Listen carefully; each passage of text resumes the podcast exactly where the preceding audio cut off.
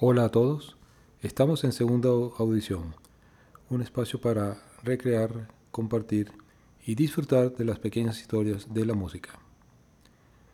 El día de hoy les voy a comentar sobre eh, el concierto al cual pude asistir de King Crimson, la legendaria banda inglesa iniciadora del rock progresivo.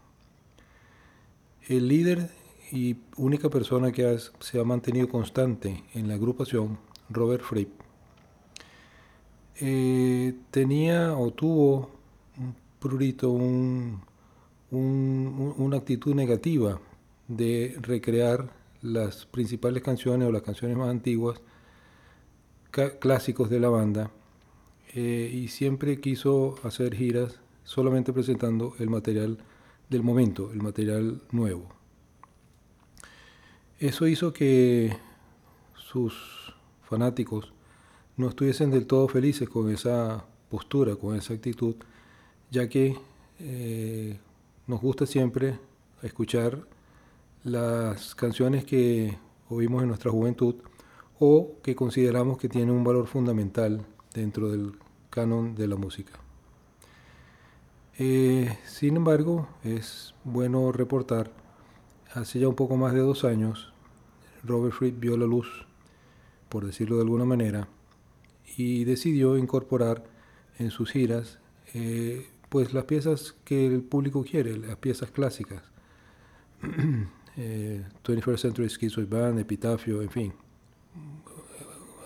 Repertorio no le falta, ya que ha sido una banda prolífica y de, y de mucha inventiva y de un gran peso específico dentro de los practicantes del rock progresivo como ya dijimos anteriormente. Eso hizo que el concierto al cual asistí, que por cierto fue el último de la gira del 2016, ocurrió en París el 4 de diciembre, fuese un éxito de taquilla como creo lo fueron todas sus presentaciones y eh, pudimos escuchar lo viejo y lo nuevo. El concierto estuvo dividido en dos sets más o menos de una hora, hora y tanto de duración cada uno.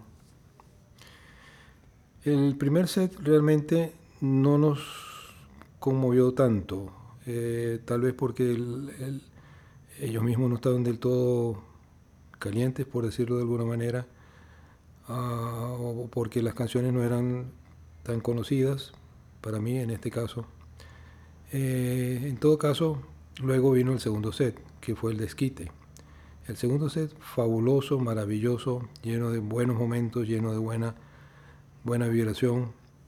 Y en lugar de hacer una crítica canción por canción y llena de, comentarios que ya todos conocemos, me voy a, a, centrar en dos o tres aspectos particulares que me llamaron particularmente la atención en este concierto.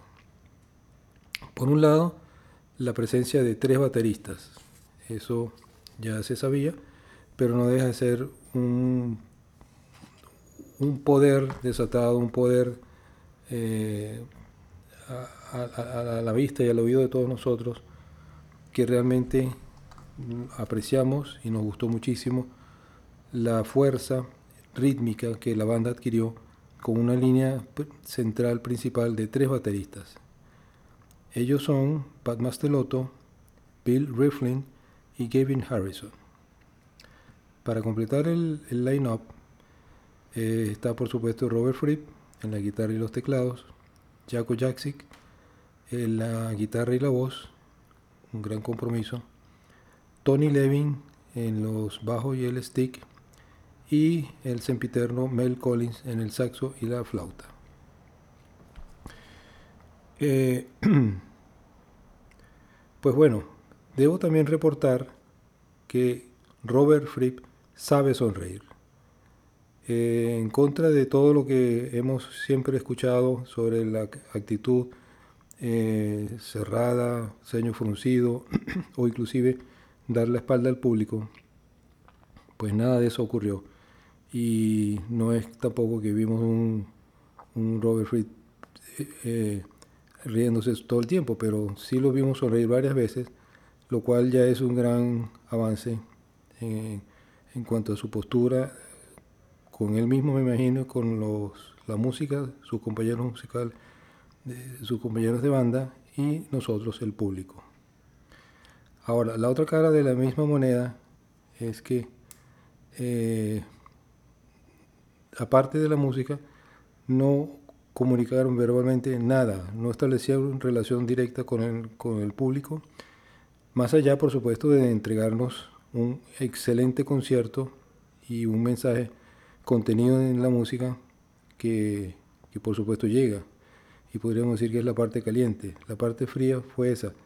Cero comunicación verbal con nosotros, el público. Y por último, más allá de nuevamente estar muy satisfechos con la presentación musical y ese repertorio fabuloso, eh, tuvimos el privilegio de compartir un momento especial, ya que el primer, la primera canción del encore, de la repetición final, fue Heroes, la famosa pieza de David Bowie, a quien le dedicaron pues esta pieza, obviamente, como tributo al compañero caído, hace ya un año precisamente. Y no dejó de ser algo muy especial, algo muy sentido, que Robert Fripp y su banda pues le hayan rendido este tributo a David Bowie interpretando su pieza Heroes. Dicha pieza fue compuesta en, lo que se llamó el, trío de, de, discos producidos en Berlín por David Bowie en compañía de Eno y Robert Fripp. Hasta aquí, señores, les habló Ernesto Caldera y nos encanta compartir con ustedes las pequeñas historias de la música. Hasta luego.